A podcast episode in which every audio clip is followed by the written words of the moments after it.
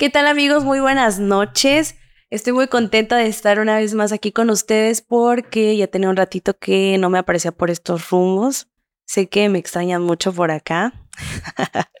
es cierto, la verdad es que no me extrañan, por eso no había venido. no, pero estoy muy contenta porque ya tenía un rato que no tenía la oportunidad de grabar.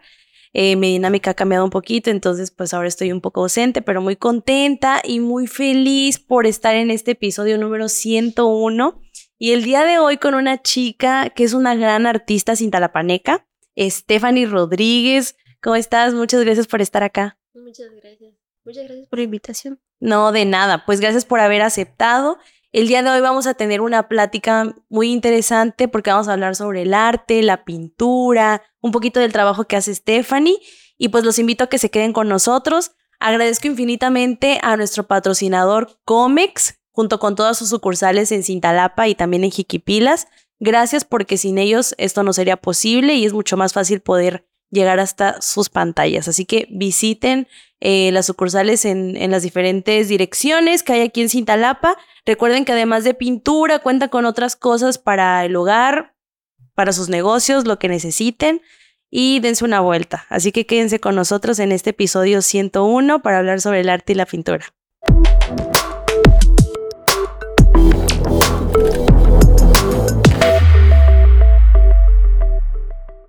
Amigos, ¿cómo están? Estamos de vuelta en este episodio número 101. Y como les dije hace ratito, estoy muy contenta de poder estar de regreso en el espacio, que saben que es para mí un lugar muy, muy importante, muy especial. Y que el día de hoy estoy con una chica, Cintalapaneca, que pues me dio la oportunidad de grabar, de platicar juntas. Es una chica que no tiene mucho, bueno, más o menos de conocernos como cuánto tiempo tendrá un ratito, ¿no? Bueno, pero no, o sea, no, no nos hemos conocido tan a fondo, pero yo de lo que la conocí es justamente, bueno, por la razón que la conocí es justamente por todo este, esto que hace que es realmente pues arte, ¿no? Entonces le dije, oye, Steph, este, dame chance para que platiques conmigo en el podcast, bla, bla. Entonces, pues ya se animó a venir y justamente hoy venimos caracterizadas porque en la mañana tuvimos por ahí un eventillo que después bueno, ahorita vamos a platicar un poquito de eso, pero mientras le voy a dar la bienvenida. Ella es Stephanie Rodríguez. Steph, muchas gracias por estar acá. ¿Cómo estás? Bienvenida. Muy bien, muchas gracias por la invitación. Este. Um... Perdón, Contenta, estoy muy nerviosa. Estoy bien. Ya, no, no, ya le dije que no estoy nerviosa. no, ya le dije que este, no. Pues, este. Um, ¿Qué quieres que te cuente? ¿Qué quieres que te cuente? No, pues primero que nada, ¿por qué quise entrevistar a Estefan? La quise entrevistar porque ella es, como les decía, una chica de Cintalapaneca que justamente tiene una escuelita de arte aquí en Cintalapa, que ahorita nos va a contar un poquito.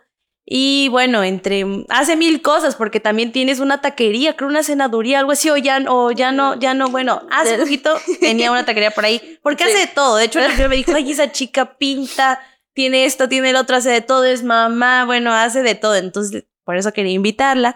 Y porque también realmente no hemos tenido aquí en el espacio a alguien con quien podamos platicar de este tema. Del arte sí hemos hablado, de la literatura, por ejemplo, pero en cuestión de pintura nunca he platicado con nadie. Entonces, justamente me invitó a participar en un proyecto para unas fotos, justo para esos días de Halloween, de Día de Muertos. Y bueno, se dio hoy la ocasión perfecta para para poder hacerlo. Entonces podemos comenzar preguntando, pues, ¿cómo te llamas? ¿Cuántos años tienes? ¿A qué te dedicas? ¿De dónde eres? ¿Soltera, casada, divorciada? no, un poquito háblanos de ti. ¿Qué haces? ¿Qué te gusta? ¿Qué no te gusta? un poquito de eso. Tengo 27 años. Ah, pues somos de la misma edad, del 96. Así es. Soy originaria de aquí de Cintalapa. Eh, ahorita me dedico a lo que es el arte en varias, varias áreas, ya sea como lo que estamos ahorita caracterizándonos de este body paint. Em, ¿Has hecho body paint? Sí. ¿Body paint es completito o se puede hacer como que mitad o una parte? ¿Nos puedes explicar un poquito qué es body paint para las personas que no saben qué es body paint? Este es un tipo de arte el cual consiste en pinturas en lo que es el cuerpo, plasmar eh, lo que sea, puede ser como tipo Halloween y puede ser para sesión de fotos un poco más artísticas como es... Están completamente desnudas las personas. A veces, a veces sí Sí he hecho como dos, pero nunca subí fotos. de ¿Completamente eso. desnudas? Sí, Ok. sí, de hecho se les ponen unos, este, unos pañitos para tapar sus partes íntimas y de ahí ya pues se pinta todo y se ve muy bonito. Ya se puede hacer desde sesiones este, artísticas o sesiones para lo que ahorita son las redes ¿Y de las que hiciste, de qué, de qué fueron o qué temática tenían? Eran este más artísticas, fueron culturales, fue en Tuxtla Ah. Gutiérrez y fue este de animales. Haz de cuenta que las pintaban, tenían que hacer una forma con su cuerpo ya plasmaban un Ah, animal, pero realmente esa vez que este que hice ese tipo de trabajo perdí mi celular y se fueron todas las fotos ahí. qué mala suerte. Sí, pero creo que están en la página de Chiapas, en Coneculta. Ah, Por ahí están, por ahí están. Fueron tres personas, una fue un jaguar, otro fue un este un pavo real y la otra chica era un como este, ay no sé qué, como un quexal. un quetzal. Un Pues quetzal. para la próxima, esperen el body paint. Poco, en Hablemos Claro Podcast. poco a que no escuches a mi novio. Poco a poco, poco a poco, ay no, tampoco. No, No, es pero algo más por más, artístico. es muy artístico, pero Es estás de acuerdo que no creo que cualquier persona también se anime a que le hagan un body paint. No. O sea, sí, ha de- o sea, también necesita tener una personalidad, pues, quizás un poco más Sí, un abierta, poquito más mente abierta, así. Claro. Un poquito así. Ok, entonces estás en, bueno, estás ahorita que tienes una escuelita de pintura, ¿qué más haces? Este, mm, cuéntanos un poquito de esto, de cómo empezaste en este tema de la pintura, del arte, cómo empezaba a llamarte la atención todo esto, que, bueno, no sé si esto ya lo traes o lo o eres o cómo, porque es también todo, todo un tema eso. Bueno, a mí me empezó a interesar el arte desde que conocí a Remedios Varo. Es una Ay, de, de mis Un saludo también, perdón, para un amigo José Juan Gil que es muy, es muy fan de Remedios Varo. ¿En serio? Pero sí, es un amigo. Pero ahorita platicamos de eso. Pero Ok. ajá. sí, este, desde que empecé a conocer un poco de ella, me quise adentrar un poco en lo que es las artes desde muy pequeña, desde los, ay, como 12 años. Ya hacía yo cuadros, pero a mi, a mi forma de ver las cosas, pues cuando estaba deprimida o cuando tenía, este, ansiedad o depresión. Entonces empecé a pedirle a mi papá que me diera, como él es carpintero, pues que me hiciera un cuadrito. Ay, Y ya empecé a hacerlo, se lo empecé a regalar a mis amigos, a mi familia, pero lo dejé por un tiempo. O sea, no, nunca creí que eso fuera como mi recurso, mi recurso Que económico. fuera a ser una forma de, de vida, para Ajá. ganarte la vida. Así es, así que lo dejé por un tiempo, me metí en otras cosas. Ya después lo volví a retomar cuando estaba empezando un negocio de la farmacia. Cuando tuve una farmacia no tenía nada que hacer, entonces empecé a hacer un cuadro.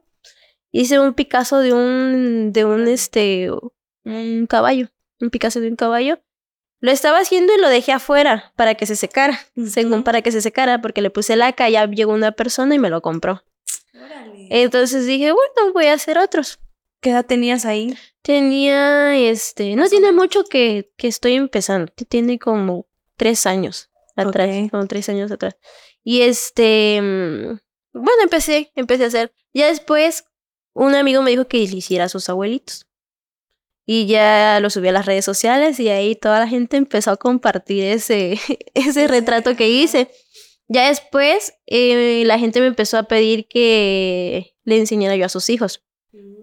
De hecho, a mí lo que es este enseñanza, todo eso a mí me gusta, me ¿Te apasiona gusta? mucho. Yo soy licenciada en ciencias en educación. Ok, ah, Y, porque no dicho este, que habías estudiado. Sí, Ok. sí, soy licenciada en eso. Y este mm, mezclé el arte con la psicología. Wow. De hecho, ahí en la escuela llegan niños con ansiedad, niños o este con problemas en las manitas, con dificultad motrices en las manitas, entonces llegan a terapia. Órale. Y este, sí es muy bonito. De hecho, yo siempre enseño como yo siempre quise que me enseñaran. Yo nunca tuve un maestro de arte, yo nunca estudié arte, nada de eso, de nada de pintura. Todo lo que yo enseño es empírico, es basado en mis conocimientos. Y este, basado en mis conocimientos y en algunos libros que he comprado, ese es el tipo de enseñanza que yo le doy a todos mis alumnos. Llegan niños Ok. pequeños, adolescentes y adultos. Y para cada alumno que tengo, es, se escucha muy Tú. Mamón. Pero este, yo la verdad me, me, me encariño con cada uno de mis alumnos Claro. porque cada uno de mis alumnos tiene una historia distinta. Yo doy clases, pero aparte los escucho porque soy psicóloga.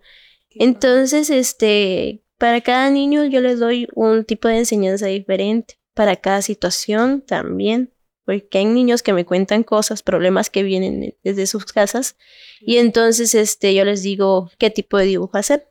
Ah, mira qué padre. También entra lo que es la psicología del color, cada color expresa algo que tenemos. Entonces, eh, ya les digo a los niños, ¿por qué no haces un cuadro con mucho color amarillo? Ellos no lo entienden y no les digo tampoco. Pero al este poner el amarillo es felicidad. Es felicidad. Entonces, este, los niños al poner mucho amarillo empiezan a como a dejarse llevar. A veces les digo, vamos a hacer cubismo, vamos a hacer arte abstracto, vamos a hacer algo de tu cabeza, vamos a hacer este. Ahorita estoy mucho, mucho con, con este, más o menos con lo que pintaba Remedios Bar, que era surrealismo. Surrealismo, sí. Y entonces trato de que los niños, los adolescentes o cualquier persona que entre lleve esa etapa, porque es de sus pensamientos, de lo que ellos sienten, o sea, que sean un poquito críticos, que no nada más que vean una manzana roja y la Y la pinten quieren roja. replicar, sí. O sea, no tan solo eso. Obviamente sí, a veces les digo, vamos a hacer este dibujo y lo tenemos que hacer tal y Tal como cual. está, porque también lleva dis- disciplina, pues si no lleva disciplina nada, no se va a lograr nada. Por eso a veces este, se sorprenden de los avances de mis alumnos, porque no sé si te has dado cuenta que algunos niños hacen como dibujos realistas. Sí, Entonces todo eso lleva un proceso. Pero aparte de que les enseño el realismo, aparte les enseño a que expresen sus sentimientos o que canalicen algunas emociones buenas o algunas, algunos pensamientos intrusivos que tienen muchos, muchos adolescentes más en estos tiempos. Fíjate que me encanta todo, la que no quería hablar.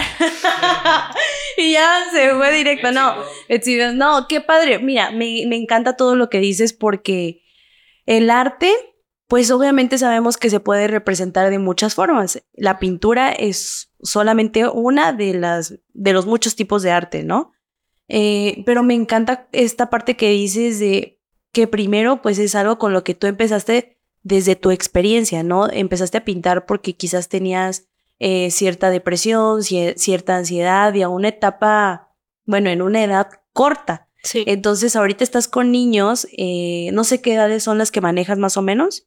A veces llegan niños de cuatro años, de, De cuatro, años, de cinco, ay, desde sea, adelante. Desde muy chiquitos, Sí. pero este es increíble, de verdad es increíble cómo a través de pues de la pintura, a través del dibujo, a través de, bueno, en el caso del cine también, eh, de la literatura, etcétera, cómo puedes justamente canalizar tus emociones, sacarlas, expresarlas, a tal grado que también te liberan, ¿no? Sabemos como en el caso ahorita me acordé, ¿no? De, por ejemplo, Frida Kahlo, que también justamente cuando estaba enferma es que empezó a, a ella pintar y era prácticamente su, su escapatoria, ¿no? Entonces, tal vez en mi caso no he tenido como algo tan, tan así, una experiencia tan así relacionada con el arte en cuestión emocional, pero es muy bonito que lo digas porque creo que a veces hay personas que quizás no logran entender mucho esa parte de la importancia o de lo que puede llegar a significar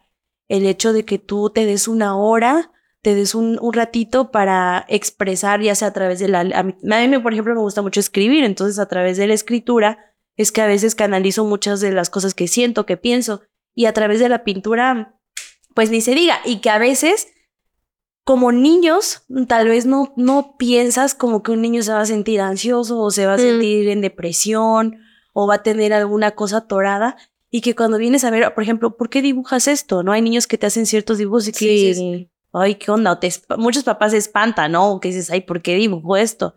Pero es un reflejo claramente de cosas que tal vez el niño está, está viviendo, ¿no? Sí, así es. Entonces, este, bueno, no sé si querías agregar un poco de eso y que también nos cuentes como ese tema que dices, ¿quién es Remedios Varo? ¿Qué representa para ti? Que es un, es un referente en el tema artístico, cultural y sobre todo en la pintura y también en el feminismo, ¿no? Así es. Entonces, bueno, nos cuentes un poquito de ella.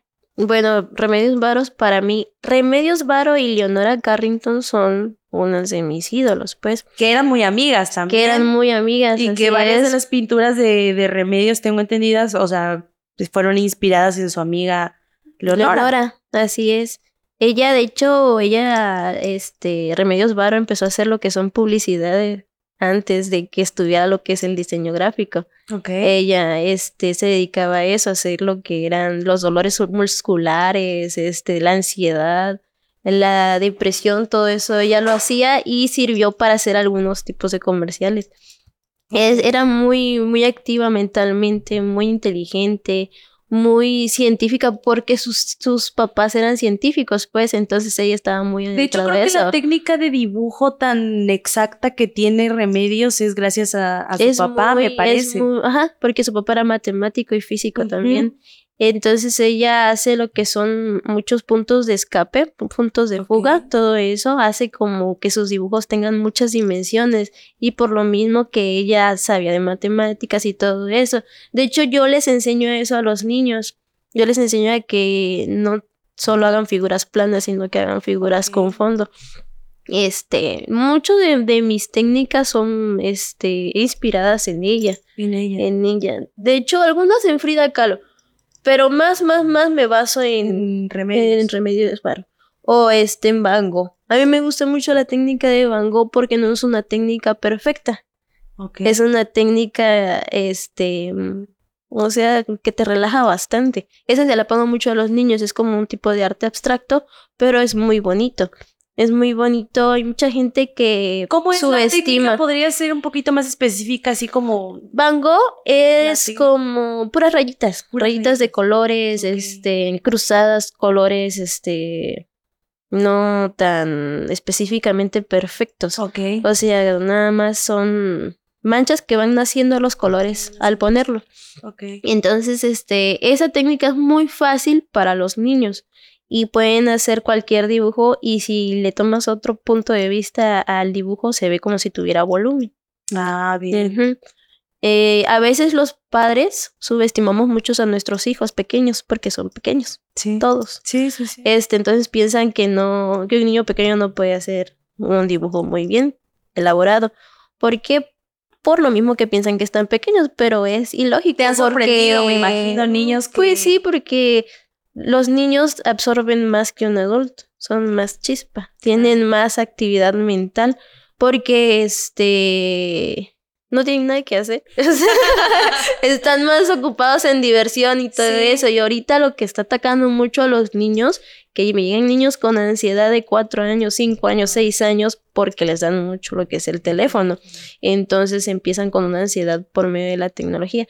Y les cuesta mucho poner atención por lo mismo de, del teléfono, pues. Entonces, este, a veces les pongo dinámicas en los cuadros de hacer círculos o eso como tipo bango y los niños en tres semanas son muy inquietos. De verdad, son demasiado inquietos, pero me gusta, me gusta, este, me, me divierto con ellos. Te diviertes. Este, y este, juego con ellos, les digo, bueno, vamos a hacer esto, si no te gusta, cambiamos a hacer esto, qué color quieres, y ya les voy diciendo, pero ya como la cuarta semana ya el O sea, de inicio el niño lo que quiera. No, lo que yo le inicio tú lo que, lo que le pongas. Sí, pero la técnica él la pone. Ah, ok, ok. Sí, este... Y ya como la cuarta semana ya los niños pequeñitos ya empiezan a tener un poco más de concentración. Ok. Que a como venían antes. O sea, vas viendo la evolución. Sí, sí, se va viendo porque normalmente un niño que llega con ansiedad porque sí es ansiedad, porque están un rato pintando y se paran y van a correr. O ya me quiero ir, es que ya me quiero ir, es que ya me da sueño. Les da mucho sueño porque es algo diferente. No es nada más de estar viendo, es de estar viendo y estar este, pensando qué vamos a hacer, qué color voy a poner. Un pintor toma más decisiones que cualquier persona. Porque a cada momento, a cada segundo está diciendo, bueno, voy a poner este color, bueno, voy a hacer esta mezcla. Y si queda esta mezcla y no me queda en el lienzo, entonces eso les cansa mucho a los niños. De hecho, sí, porque llegando a la casa se duermen. ¿A poco terminan, sacan todo, como si hubieran estado corriendo, por no sé cuántas horas? Sí, se llegan a cansar muy rápido. Y este, ya a veces los papás me dicen, ¿usted se lo hizo? Me dicen, no, les digo, ¿Qué le hizo a mi hijo? usted se lo hizo, no, yo no lo hice, el niño lo hizo. Pero obviamente al principio de la semana ellos están, no, de no, de no, de no querer hacerlo. Pero ya con el tiempo y obviamente yo siempre, siempre he dicho que si no se trata un niño con amor, no va a aprender, no va a hacer nada. Pues yo siempre he dicho que para enseñar hay que enseñar con amor y si no quieres enseñar, pues no les enseñes y pon otra cosa, ¿no?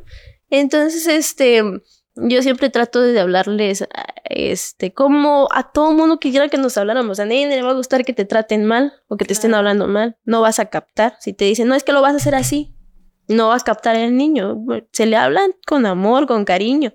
Este, cada palabra que le dices a un niño se les queda por por siempre. Por siempre, pues.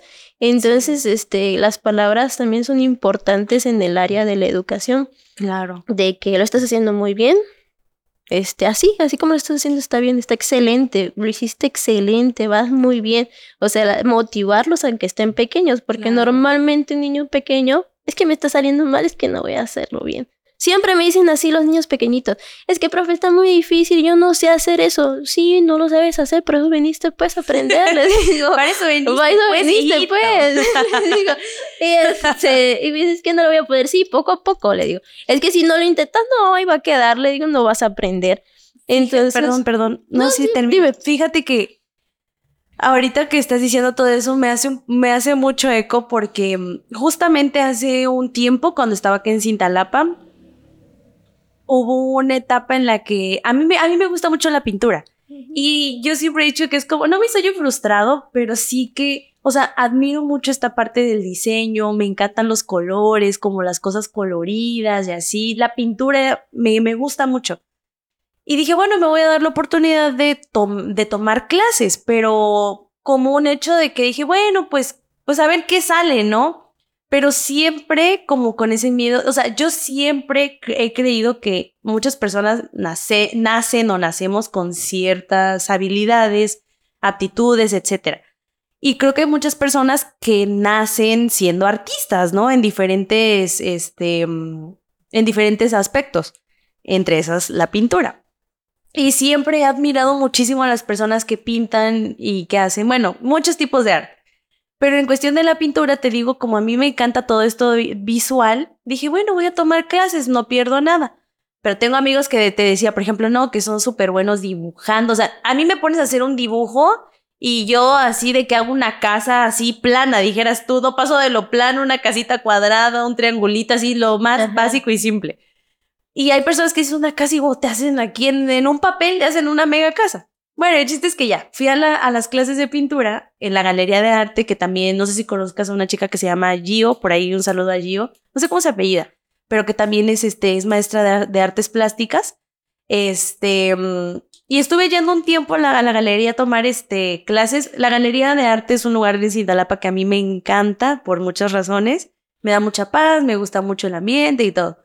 Y agrégale que fui a tomar estas clases y, por ejemplo, a veces nos, nos empezó a explicar, ¿no? Como las te un poco de técnicas y así.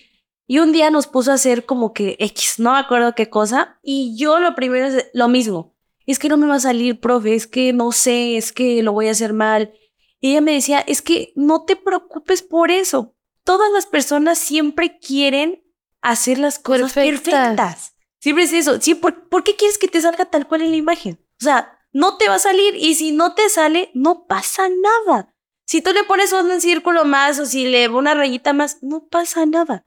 Entonces como que ya ti- yo, bueno, en lo personal, yo me empezaba a prefrustrar por algo que ni siquiera, o sea, que no vale la pena y me decía, es que siempre es así. Ay, no sé, no me regué. Siempre es así en todo. Siempre queremos hacer las cosas perfectas. Y en el arte creo que es, se trata de todo menos de eso, ¿no? Así de es. hacer las cosas perfectas y de disfrutar el momento. Entonces, bueno, eso fue como que la primera enseñanza que dije, wow, la neta tiene razón la maestra. O sea, vienes aquí a distraerte, a relajarte, a hacer las cosas tranquilamente y ya te estás aquí matando por querer hacer algo perfecto, ¿no? Primera clase de, de pintura que tomaba en mi vida y ya quería ser este ahí Picasso, ¿no? Este, esa es una. Dos, que me, me, sorprendió mucho esta parte como de, como dices, de, lo, de las paletas de colores. Me acuerdo que pues nos enseñaron los colores primarios y me sorprendió que como de esos cuatro colores puedes hacer una cantidad de, de mezclas. Y no, yo era la más feliz haciendo ahí, este, pintando mis miles de colorcitos, pero que como dices, también es como de pensarle, a ver, este con este, te va a salir este, el otro y así. Y fui la más feliz en, mis clases que no fui mucho tiempo, pero que... Y de hecho eran más niños los que llegaban y me sorprendió un buen, ¿no? Porque eran súper, súper buenos. Y por otro lado, no sé también qué opinas de esto, pero no sé qué tanto es el número de personas adultas que tal vez como que dicen, oye, voy a inscribirme a clases de pintura. No sé si a veces lo piensan más los, los papás como de, ah, bueno, voy a llevar a mi niño a clases de pintura. Pero a veces uno como adulto dice, ay, ya estoy muy grande, o como para qué, o como que, no sé, ¿qué opinas de eso? bueno, sí, es más normal que lleven, que lleven a un niñito chiquito porque obviamente los papás mandan en el niño. A un adolescente, a veces, bueno, yo tengo adolescentes que los obligan a ir por, por, la, por eso que andan mucho tiempo en el celular o andan muchos de ociosos. Entonces, para ese tipo de, de adolescentes, lo que yo los motivo es en emprender un negocio. De hecho, yo tengo tres alumnos que ya van vendiendo varias obras. Entonces, este, los voy como sacando de ahí, motivándolos. Y también llegan muchos adolescentes. Llegan bastantes adolescentes, pero no tienen los recursos. Ok. Entonces dicen, es que mi papá no lo va a pagar. Le digo, pues ve juntando poco a poco tu dinero y ya paga la inscripción y ya. ¿Y adultos? Y los papás o sea, es raro que llegue un padre. Es muy raro que un, papá apoye a, una persona más grande que un niño porque piensan que se van a distraer. No, me refiero, de sus estudios. A un padre, o sea, así como una persona adulta que diga, ¿sabes qué? En mi tiempo libre voy a ir a tomar clases de pintura. Sí, llegan. Llegan. Llegan. Pero como están más ocupados, casi lo, lo dejan, lo abandonan. No se dan tanto Lo abandonan porque piensan que es una, como un hobby, ¿no? Un pasatiempo, pero no. Es algo que te, te alimenta, pues. Te alimenta, te, limpia, es como una terapia, pues. Normalmente las amas de casa, porque han llegado varias amas de casa a decirme, es que puede darme clases temprano. Le digo, no puedo temprano en la tarde, o sea, okay. y domingos temprano. Bueno, voy a llegar temprano. Llegan un mes, dos meses, pero después lo dejan que porque tienen cosas que hacer, que sus hijos y etcétera. Pero dentro de esas dos semanas cambian, pues cambian. Cambian, son más tranquilas, son hasta los esposos me dicen, ha estado bien relajada, no, no, estaba histérica, me dice. Lalo Peña, directo a clases de pintura. histérica. Pero como son adultos, pues piensan que la pintura no es nada. Sí, pero realmente todo lo que es arte, todo lo que es música, todo lo que es pintura, artes plásticas como este manualidades, eh, bordado, todo lo que tiene que estar en movimiento tu cerebro es súper bueno. Un deporte y un arte siempre va a ser bueno para cualquier ser humano. Porque te evitas de estar pensando en tonterías, en distracciones, en pesimismo, en este, cosas que pueden llegar a tu mente que no son buenas?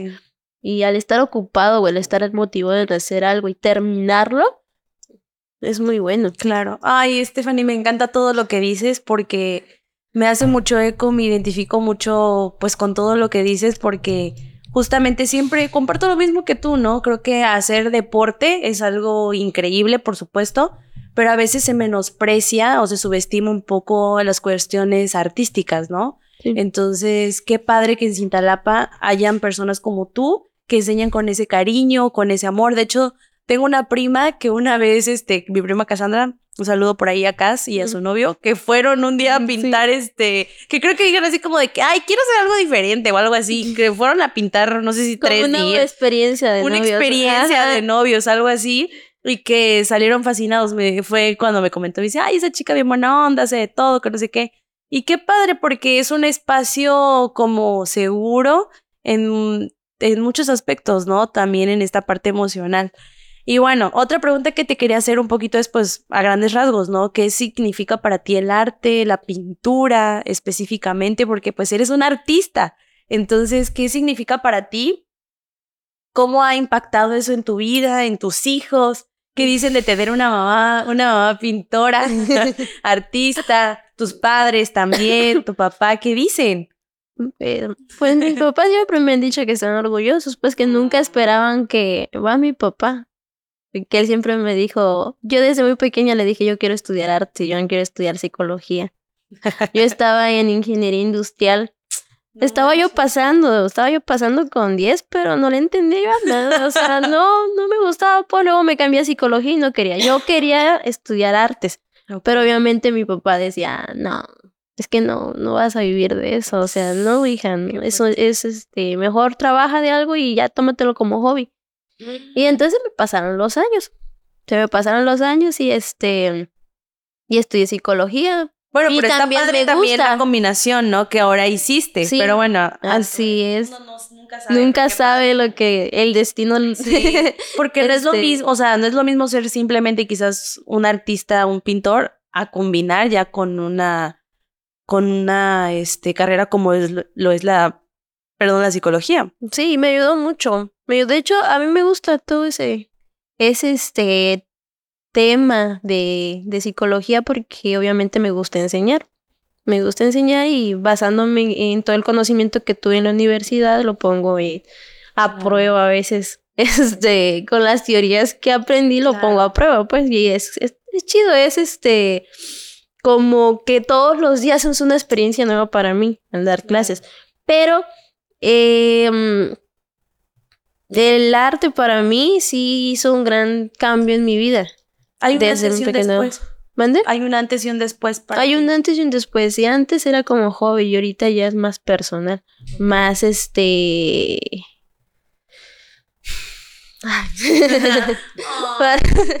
más así. Sí, es, es muy, muy agradable todo lo que estoy haciendo, todo lo que quiero hacer, porque tengo mi mente invadida de de cosas, de este, son un montón de cosas que quiero hacer todavía y siento que la vida es muy cortita para todo lo que quiero hacer realmente. Así pasa. Y este, y mm, yo a veces quisiera ayudar a muchas personas como este, la profeada, es muy buena en lo que hace. Ailén, este, Diego, son mis alumnos que les encanta mucho el arte y les ha ayudado mucho porque ellos van a, a terapia y este, y el arte también a ellos les ha ayudado tanto como a mí me ha ayudado. El arte ayuda a muchas cosas, a muchas cosas, ayuda en las drogas, en los vicios, en la violencia, en todo. O sea, el arte es lo mejor para, para el mundo, o sea, es lo más bonito que existe. Y entonces, este... Es lo que le da color a la vida, literalmente. Desde diferentes pues alguna vez me tocó platicar este también acá, perdón que te interrumpa, con Jair y Evelyn, que un saludo también por ahí. Platicamos de la literatura y me encanta justamente platicar con personas tan apasionadas como lo son ellos, como tú, en esta, en esta, en esta expresión, ¿no? Que ustedes hacen literatura, pintura, eh, también en Cintalapa hay muchos músicos, entonces es muy bonito porque realmente puedes ver cómo como dices, es una, es una escapatoria, pero también es una, es un estilo de vida, ¿no? Y, y si vemos, como dices, en la historia, con muchos personajes, cómo es que han logrado a veces redirigir su vida o salir de un hoyo gracias a la literatura, al arte o a través de la escritura también, o sea, sacas tantas cosas que también se me pone la piel chinita y que dices, wow, es increíble y que luego también esa esa expresión, lo que puedes hacer con otras personas, ¿no? Que tú seguramente eres fuente de inspiración, como dices, para tus alumnos, para tus niños, para tantas personas que uno ni se imagina, pero que a veces les cambias la vida, ¿no? Esas personas que también trascienden, ¿no? Como tantos pintores, eh, artistas que seguimos ahorita estudiando, que, que sus obras siguen vendiéndose, siguen reproduciéndose alrededor del mundo. Y que dices, imagínate el legado que han dejado. A mí en lo personal también me gusta mucho este mm, Diego Rivera. Bueno, ya cómo era él personalmente es, otro, es otra historia. Este, sabemos la, un poquito de, de la vida de Diego, pero en cuestión de pintura me encanta el muralismo, me encantan sus pinturas porque también es una forma de, bueno, en este caso de Diego, Siqueiros, este, Orozco, de, del México de esa época, ¿no? Sí. Y de también, de- hay algunas este, pinturas que he visto en Palacio Nacional, justamente de, y en Bellas Artes, de Diego, que son tan detalladas literalmente de que están plasmando la vida del México de esa época que se siente. Que se siente. Y, a mí que también me gusta mucho la historia, la política y todo eso, pues Diego era igual, plasmaba todo eso en sus murales y que hasta la fecha estén ahí, que son realmente una obra de arte y que digo, imagínate cuántos días tardaba en, en hacer, cuántos días, meses, no sé, en hacer este, esos murales tan detallados que te dan una representación de, de, del México, de la historia y que pues ahorita todavía puedas tener el privilegio de verlos. A mí me encanta, la verdad me, me encantan los murales, el muralismo se me hace increíble porque es también re- una representación de la sociedad, ¿no? Que te digo, a mí me gusta mucho eso social y todo eso, entonces no sé este, si a ti también te gusta un poco el muralismo, etcétera, pero se me hace, ay, me, me encanta la pintura y también cómo los colores le dan tanta vida al mundo. Yo soy una persona muy de, de colores, te digo, siempre es como que también muchas personas me dicen, ay, el color naranja siempre me recuerda a ti o así, porque siento que es eso como alegría, o sea, si me entras a mi cuarto también está lleno como de pompones, de colores, de así, y me encanta porque no es lo mismo ver algo en blanco y negro, que tampoco, pues digo que esté mal, pero algo que esté colorido, no sé, siento que cambia todo. Cambia todo la armonía de donde La estás. armonía, como el- es increíble cómo el color de una pared exacto puede transmitirte Tantas cosas. tantas cosas. De hecho, eso que hablas de, mm, de lo que es la literatura, todo eso sirve bastante. Bastante también a, nos- a nosotros como artistas, bueno, a mí, este, a veces yo tengo, no siempre tengo este, un cerebro así de que siempre esté muy creativo. A veces yo tengo bajones y son bloqueos que tengo que ya no puedo pintar. O sea, que me llegue y que ya no quiero, ya no quiero, pero lo tengo que hacer porque a veces tengo compromisos, como Claro. ahorita tengo agenda llena de, de este mes, de este año, para retratos, o sea, igual el otro año ya se me vino igual. Entonces, este, bueno, Que por un lado, por un lado, porque ya según este, también. este año yo ya no quería hacer retratos, igual el otro año ya no lo quería y estoy siempre posponiendo mis ideas para hacer este, ese tipo de trabajos. Sí. Entonces, mm, hay cosas eh, para nosotros como, bueno, me, me llamo pintor, este, nosotros como pintores a veces Eres. tenemos este, como ese tipo de bloqueos, entonces yo compré un libro, yo a veces compro muchos libros y los voy leyendo poquito a poquito, eso no se hace, pero compré un libro que se llama El Camino del Artista y ese libro habla de que cuando un artista tiene un bloqueo tan fuerte que ya no quiere hacer lo que ama, que se ponga a este a escribir todo lo que siente en su cabeza o todo lo que quieras hacer, porque hay momentos en los que yo no duermo por estar pensando.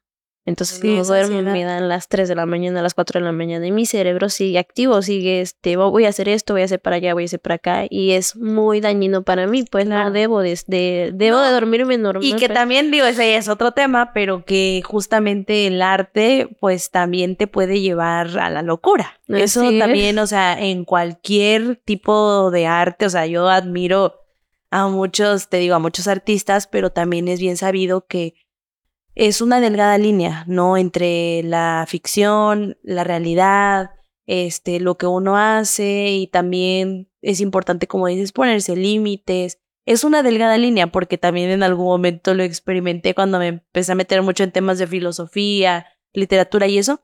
Y dije, a ver, no, que ya lo he compartido otras, otras veces, que fue una de las razones por las cuales decidí comenzar un club de lectura porque ya tenía yo tantas cosas que dije, ay, no, ya me estoy volviendo loca, tengo que sacar esto, compartirlo.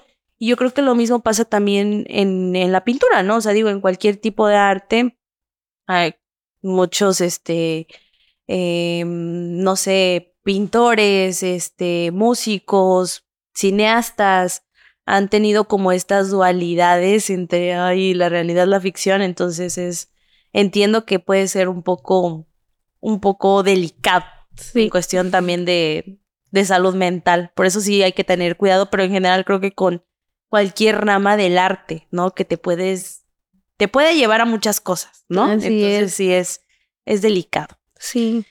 Pues no sé cuánto tiempo nos queda, creo que ya estamos. Te digo que cuando, cuando nos vengas a ver, mira, llevamos un buen rato platicando.